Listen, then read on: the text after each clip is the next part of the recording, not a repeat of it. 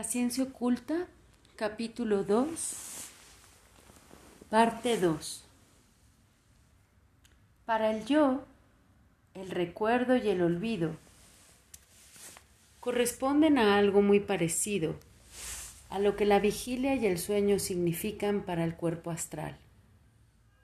Así como el sueño hace desaparecer en la nada las preocupaciones y cuitas del día, Así también el olvido extiende un velo por encima de las experiencias ingratas de la vida, extinguiendo de ese modo una parte del pasado. Y así como el sueño es necesario para regenerar las fuerzas vitales agotadas, así también el hombre ha de borrar de la memoria ciertas partes de su pasado para estar en condiciones de afrontar nuevas experiencias libre y no prevenido. Precisamente gracias al olvido, el hombre recibe vigor para la percepción de lo nuevo. Consideremos, por ejemplo, el proceso de aprender a escribir. Todos los detalles por los que ha de pasar el niño durante el aprendizaje se olvidan. Lo que queda es la capacidad de escribir. ¿Cómo sería la escritura del adulto si cada vez que toma la pluma surgiese en su alma como recuerdo todo lo que tuvo que experimentar para aprender a escribir? Ahora bien, la recordación se manifiesta en diversos grados. Su forma más simple consiste en que después de haber percibido un objeto y haberse apartado de él, el hombre es capaz de resucitar la representación del objeto en cuestión. El hombre formó esta representación al percibir el objeto, es decir, tuvo lugar un proceso entre su cuerpo astral y su yo. El cuerpo astral llevó a la conciencia la impresión exterior del objeto, pero su conocimiento duraría tan solo mientras el objeto se hallara presente, si el yo no fuese capaz de asimilar ese conocimiento, de hacerlo suyo. Aquí es donde la ciencia espiritual distingue entre lo corporal y lo anímico. Nos referimos al cuerpo astral, en tanto que atendemos la adquisición del conocimiento de un objeto presente. En cambio, aquello que otorga duración al conocimiento lo llamamos alma. De lo dicho se deduce a la vez cuán íntimamente unidos se encuentran en el hombre el cuerpo astral y la parte del alma que otorga duración al conocimiento. Pudiéramos decir que los dos integran un solo miembro de la entidad humana, por lo que podemos aplicar el término cuerpo astral también a esta fusión. Precisamente por ser portador corpóreo de las funciones anímicas, se justifica que llamemos cuerpo astral o cuerpo anímico a este cuerpo y al alma en tanto que unida a éste, alma sensible. El yo se eleva al siguiente grado superior de su esencia si dirige su actividad sobre lo que ha logrado extraer, cual posesión permanente, de su conocimiento de los objetos. Mediante esta actividad, el yo se retira cada vez más de los objetos de percepción para trabajar en su propio patrimonio. Llamemos alma racional a la parte anímica en que esto tiene lugar. El trabajo, tanto el del alma sensible como el del alma racional, se vincula con el contenido de las impresiones sensoriales procedentes de los objetos y conservadas en la memoria. En este trabajo, el alma se halla enteramente entregada a algo que le es exterior, puesto que al fin y al cabo también ha recibido del exterior aquello que ella convierte en posesión suya mediante la memoria. Pero el alma puede ir todavía más allá. Ella no es solamente alma sensible y alma racional. Para ilustrar esta trascendencia, llamemos la atención sobre un hecho sencillo pero de gran alcance. En todo el vasto dominio del lenguaje existe un solo nombre que se distingue esencialmente de todos los demás. Este es el término yo. Cualquier otro nombre puede aplicarlo cualquiera al objeto respectivo. En cambio, el yo, como designación para un ser, tiene sentido solamente si este ser se lo aplica a sí mismo.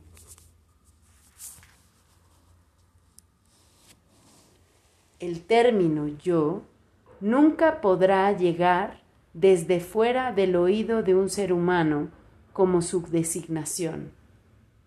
Solo el individuo en cuestión puede emplearlo para designarse. Yo soy un yo solo para mí. Para cualquier otra persona soy un tú. Y todas las otras personas son para mí un tú. De este hecho es la expresión externa de una verdad profunda. La verdadera esencia del yo es independiente de todo lo exterior. Por esta razón, ningún ser exterior puede llamarlo por este, su nombre. De ahí que en los sistemas religiosos que con plena conciencia han conservado su conexión con la sabiduría suprasensible, se considere la voz yo como el nombre inefable de Dios, expresión que alude acertadamente a la situación que acabamos de indicar. Se trata de la parte del alma humana a la que nada exterior tiene acceso. He aquí el santuario secreto del alma, y sólo podrá penetrar en él un ser que sea esencialmente idéntico a ella. El Dios que mora en el hombre empieza a hablar cuando el alma se reconoce como yo. En tanto que el alma sensible y el alma racional conviven con el mundo exterior, un tercer miembro del alma se sumerge en lo divino cuando ella alcanza la percepción de su esencia propia. Lo que antecede no implica que consideremos a Dios y al yo como idénticos. No afirmamos en modo alguno que el yo sea Dios, sino solamente que es de su misma naturaleza y esencia. ¿Acaso se pretende que la gota de agua sacada del océano sea el océano al afirmar que es de su misma esencia o sustancia? A título de comparación, podemos decir que el yo se encuentra respecto a lo divino en la misma relación que la gota respecto al océano. El hombre tiene la posibilidad de encontrar en sí mismo un elemento divino, porque su ser primordial proviene de él. Gracias a dicho tercer miembro anímico, el hombre adquiere, pues, un saber interior de sí mismo, del mismo modo que mediante el cuerpo astral lo adquiere del mundo exterior. De ahí que se justifique dar a este tercer miembro el nombre de alma consciente. Lo anímico, pues, parece constituido por tres miembros a saber, el alma sensible, el alma racional y el alma consciente.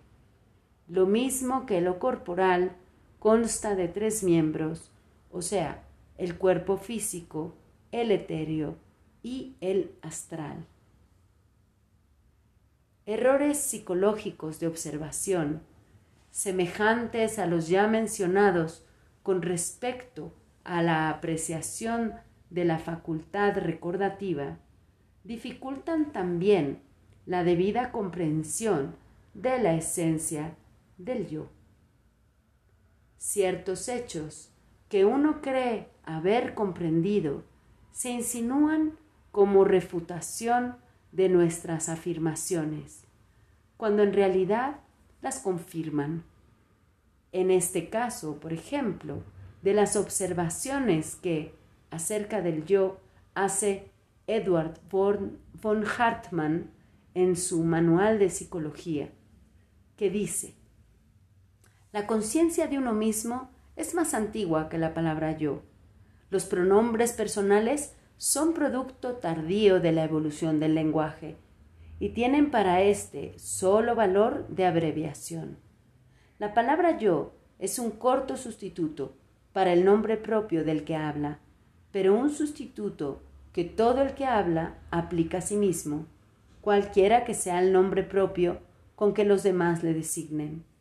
La conciencia de uno mismo puede alcanzar un alto nivel en los animales y también en los sordomudos sin instrucción, aun sin vincularse a un nombre propio.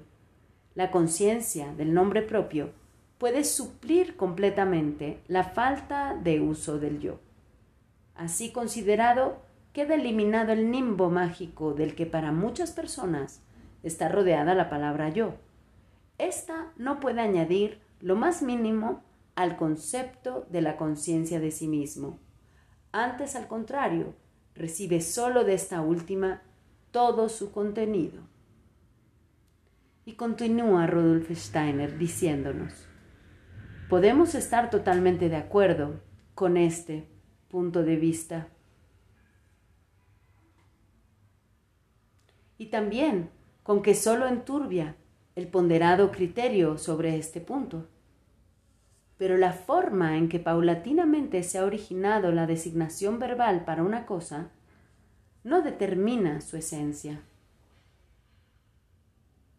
Lo decisivo es precisamente que en la conciencia de uno mismo, la verdadera esencia del yo es más antigua que la palabra yo, y que el hombre se siente obligado a usar esta palabra con las propiedades que le pertenecen únicamente a ella, para las experiencias que, en sus relaciones con el mundo exterior, él tiene de un modo distinto a como pueda tenerlas el animal.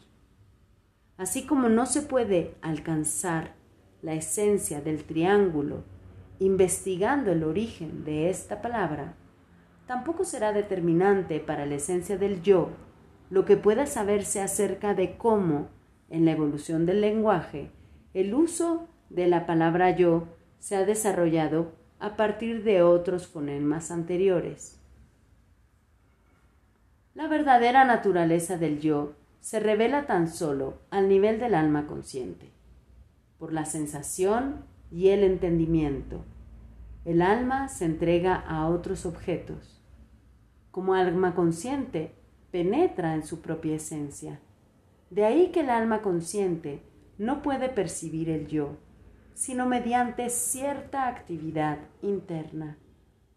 Las imágenes mentales de los objetos exteriores se forman según el vaivén de estos objetos y continúan obrando en la mente por propio impulso. Mas, para que el yo se perciba a sí mismo, no basta con que se entregue, sino que ha de empezar por extraer activamente su esencia de sus propias profundidades y así adquirir conciencia de ella.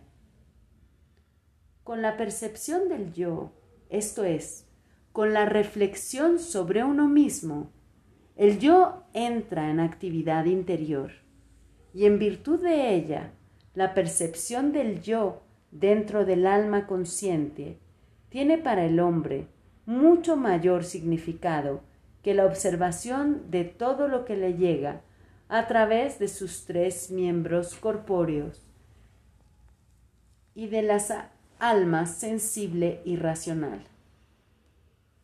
La potencia por cuyo medio el yo se revela en el alma consciente, es desde luego la misma que se manifiesta en el resto del universo, solo que en el cuerpo y en los dos miembros inferiores del alma no se destaca de un modo directo, sino por sus efectos en graduación ascendente.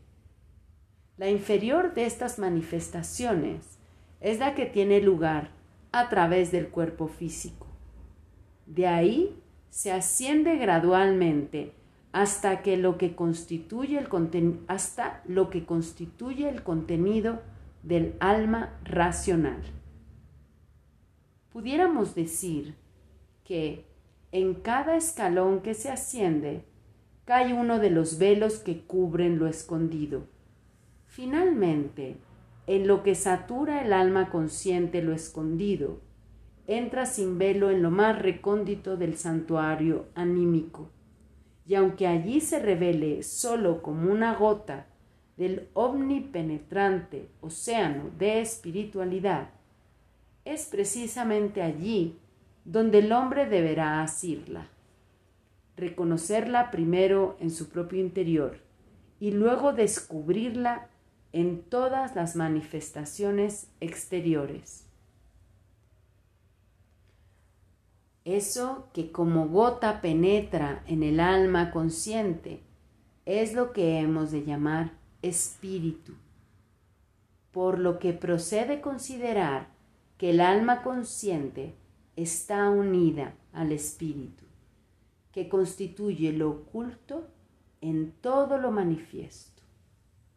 Ahora bien, si el hombre desea captar el espíritu en lo manifiesto, tendrá que hacerlo en la misma forma en que capta el yo en el alma consciente, es decir, aplicar al mundo manifiesto la actividad que le ha conducido a la percepción de este yo, con lo cual su entidad se desarrolla hacia escalones más elevados y añade algo a sus miembros corporales y anímicos.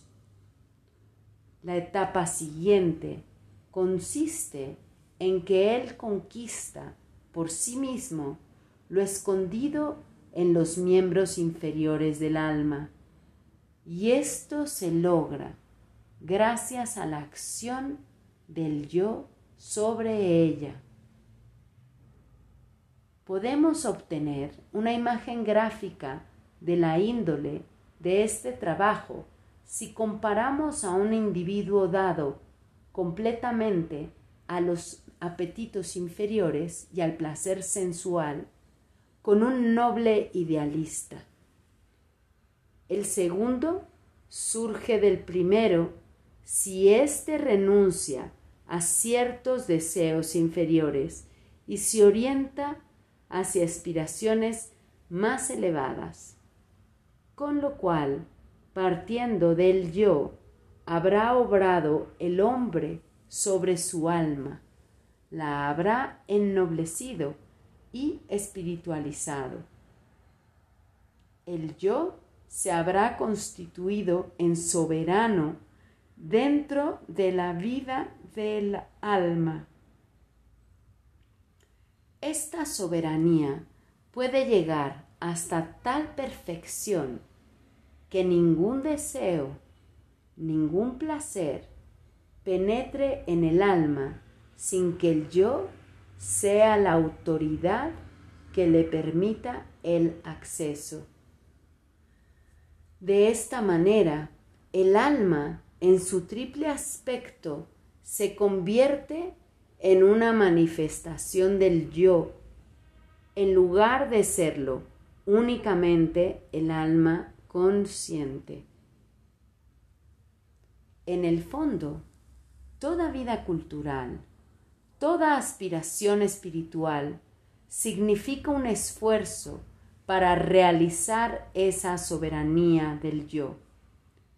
Todo hombre en la época actual, principios del siglo XX, se haya empeñado en este esfuerzo, quiéralo o no, tenga o no conciencia de este hecho. A través de este proceso, el hombre se va elevando a niveles superiores y en ellos se va desarrollando ciertos miembros constitutivos anteriormente escondidos tras lo manifiesto. Pero esta acción del yo no ha de limitarse a establecer la soberanía del hombre tan solo en el alma para que ella haga surgir lo escondido de lo manifiesto, sino que puede también ampliarse, extenderse al cuerpo astral, con lo cual el yo se posesiona de él y se une a su esencia escondida. Al cuerpo astral conquistado y transformado por el yo, démosle el nombre de yo espiritual que es el mismo miembro que la sabiduría oriental designa con el nombre de manas. El yo espiritual es un miembro superior de la entidad humana que, por decirlo así, late en ella como un germen y va actualizándose en la medida en que ella actúa sobre sí misma. Así como el hombre conquista su cuerpo astral si penetra hasta las energías tras él escondidas, asimismo puede hacer extensivo este proceso al cuerpo etéreo en el curso de la evolución. Pero la acción sobre este cuerpo vital ha de ser más intensa que la que aplica al cuerpo astral, puesto que dos son los velos que ocultan su parte escondida, mientras que uno solo cubre la del cuerpo astral. Para formarnos un concepto de la diferencia en el trabajo sobre ambos cuerpos, conviene que llamemos la atención sobre ciertas modificaciones que pueden producirse durante el desarrollo del hombre. Detengámonos primero en cómo empiezan a manifestarse ciertas cualidades anímicas cuando el yo encausa sus energías para transformar el alma. ¿Cómo pueden metamorfosearse el placer y los apetitos, la alegría y el dolor? Para ello, basta que recordemos nuestra niñez. ¿Qué fue lo que nos producía alegría? ¿Qué lo que nos causaba pena? ¿Qué conocimientos nuevos hemos logrado tras los adquiridos en la niñez? Todo esto no es sino expresión de cómo el yo ha ido dominando el cuerpo astral, vehículo de placer y desplacer, de alegría y dolor. En cambio, consideremos cuán poco se transforman en el curso del tiempo ciertos otros perfiles constitutivos del hombre. Por ejemplo, el temperamento, los rasgos más profundos del carácter, etc.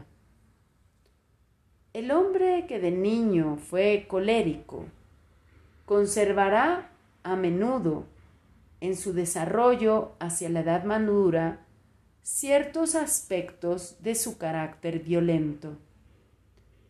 Esto es tan patente que ciertos filósofos le niegan al hombre toda posibilidad de que transforme su carácter fundamental. Afirman que el carácter permanece inmutable durante la vida y que lo único variable es su manifestación. Sin embargo, semejante juicio se basa en un defecto de observación. En realidad también el carácter y el temperamento pueden modificarse bajo la influencia del yo. Si bien esta modificación, comparada con la que tiene lugar en el alma y en el cuerpo astral, se distingue por su lentitud. La relación entre las dos modalidades de modificación puede compararse a las distintas velocidades entre la manecilla de las horas y el minutero del reloj.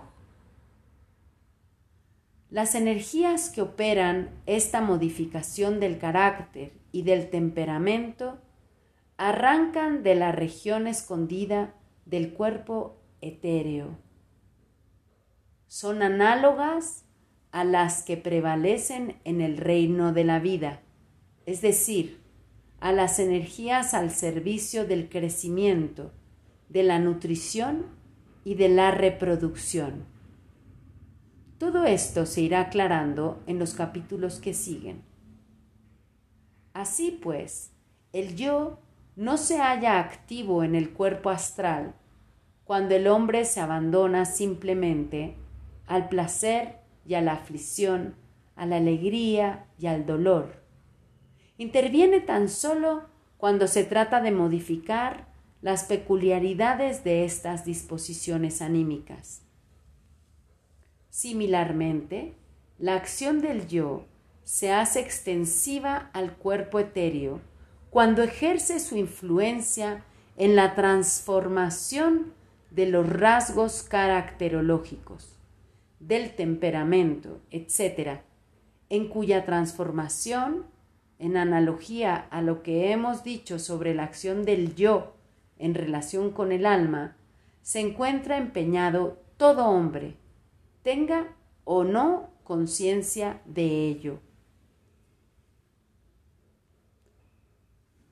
Los impulsos más poderosos en la vida corriente para propiciar esta transformación son los religiosos.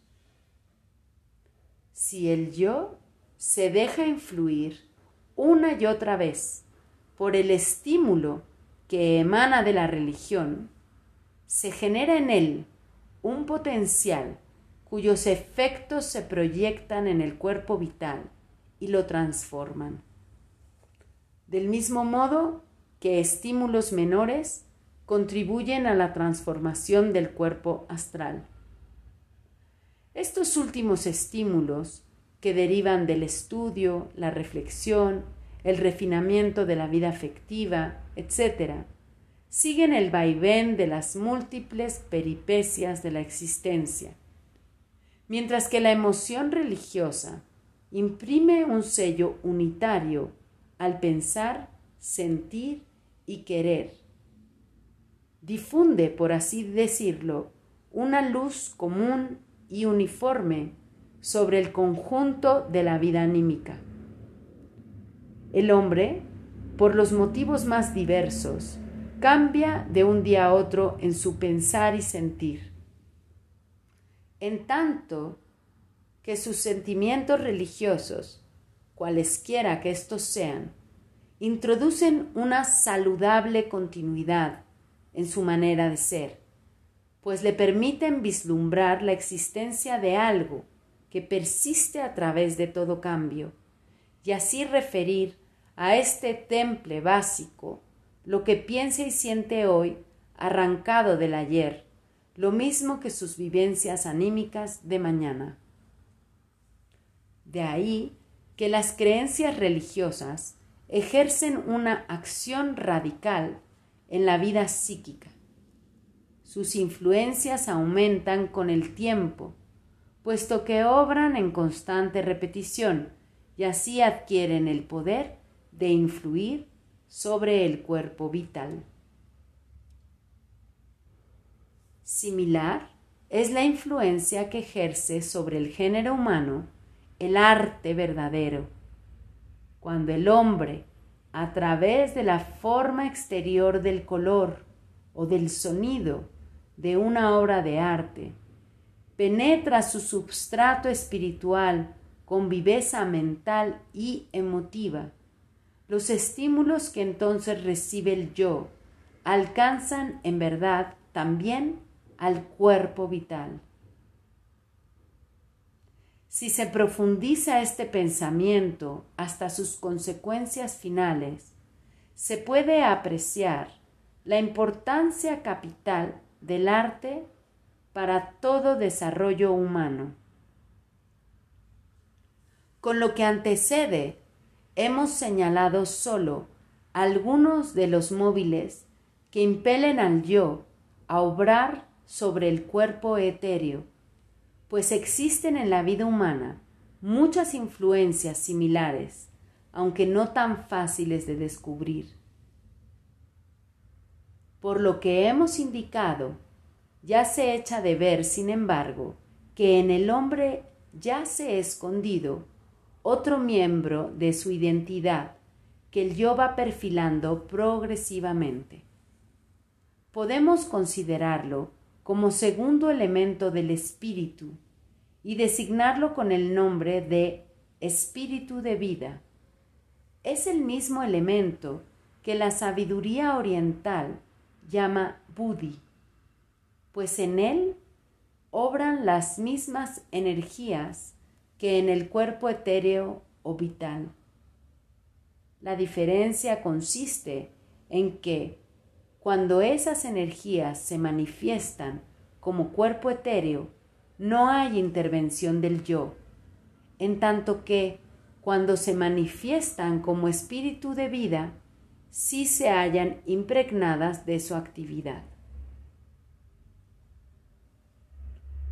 El desarrollo intelectual del hombre, la purificación y ennoblecimiento de sus sentimientos, y de sus expresiones volitivas constituyen el índice de la transformación de su cuerpo astral en yo espiritual, en tanto que las vivencias religiosas, así como ciertas otras experiencias, se imprimen en su cuerpo vital y lo transforman en espíritu de vida.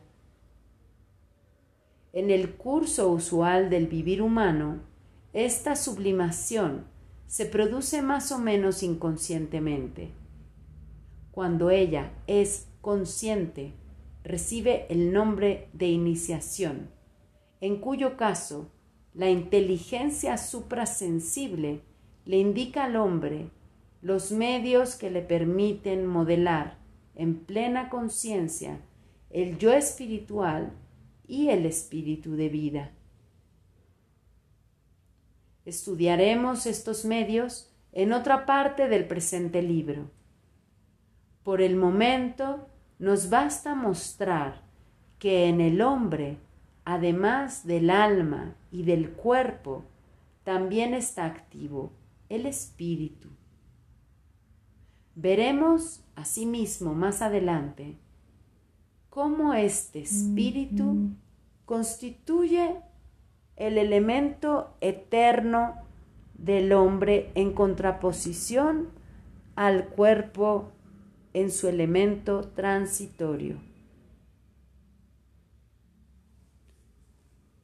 Mas la actividad del yo no se agota con su acción sobre el cuerpo astral y el cuerpo vital, sino que se extiende también al cuerpo físico.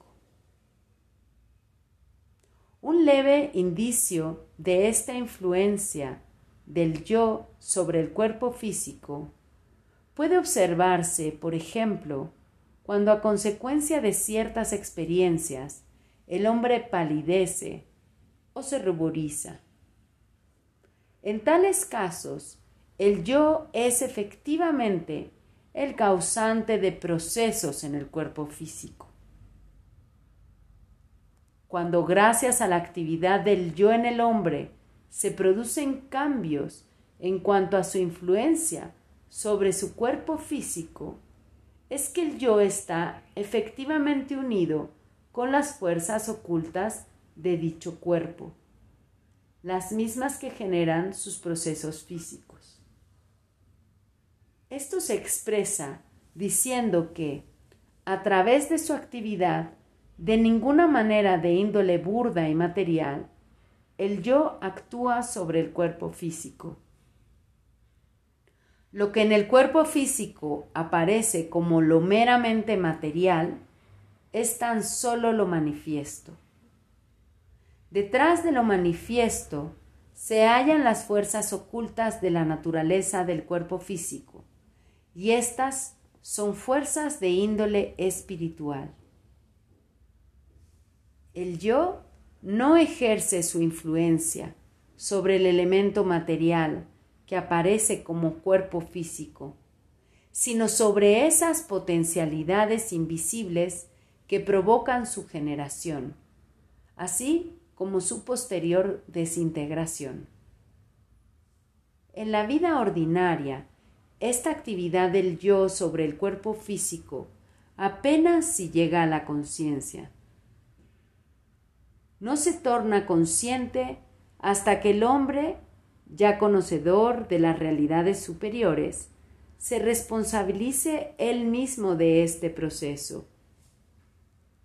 Entonces se pone en evidencia que existe en el hombre un tercer miembro espiritual que podemos llamar hombre espíritu. En la sabiduría oriental se le da el nombre de Atma en contraposición al hombre físico. En lo tocante a este hombre espíritu, puede desorientar al lector el hecho de que suele considerarse al cuerpo físico como el miembro inferior del hombre. ¿Cómo concebir que sea este miembro inferior el que por la acción del yo de origen al miembro más elevado? Precisamente porque el cuerpo físico cubre con tres velos el espíritu que en él palpita y se requiere del máximo de los esfuerzos humanos para que el yo se unifique con este espíritu velado. Hemos visto, pues, que el hombre es una entidad constituida por diversos miembros. Son de naturaleza corporal, el cuerpo físico, el cuerpo etéreo y el cuerpo astral.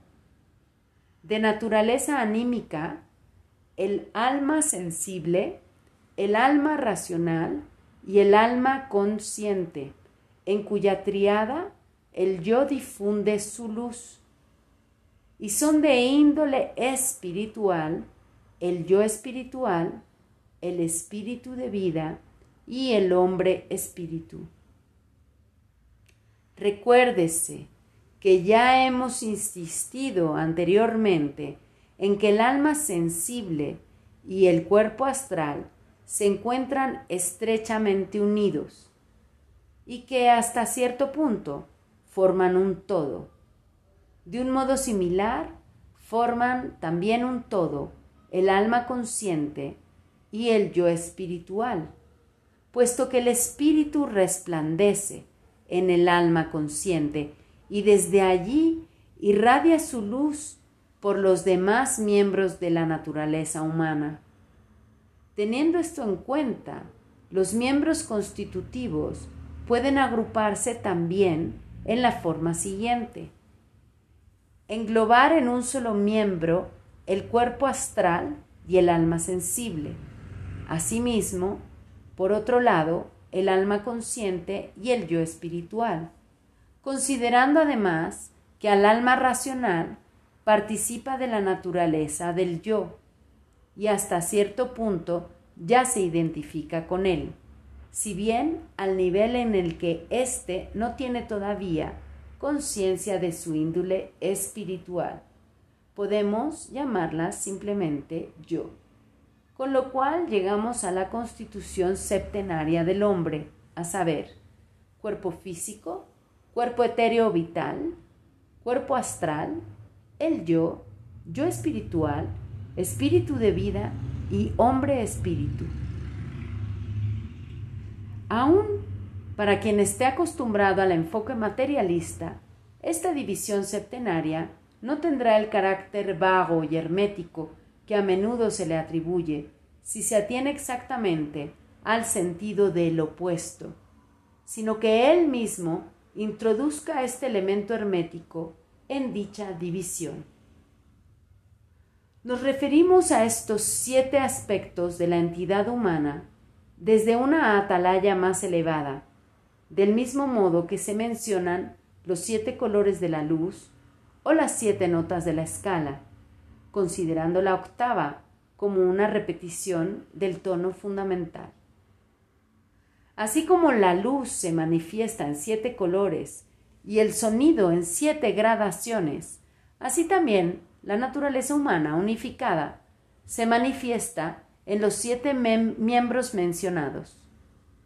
Y del mismo modo que la división septenaria del sonido y del color no implica superstición, así tampoco ella existe en lo referente a la estructura del hombre.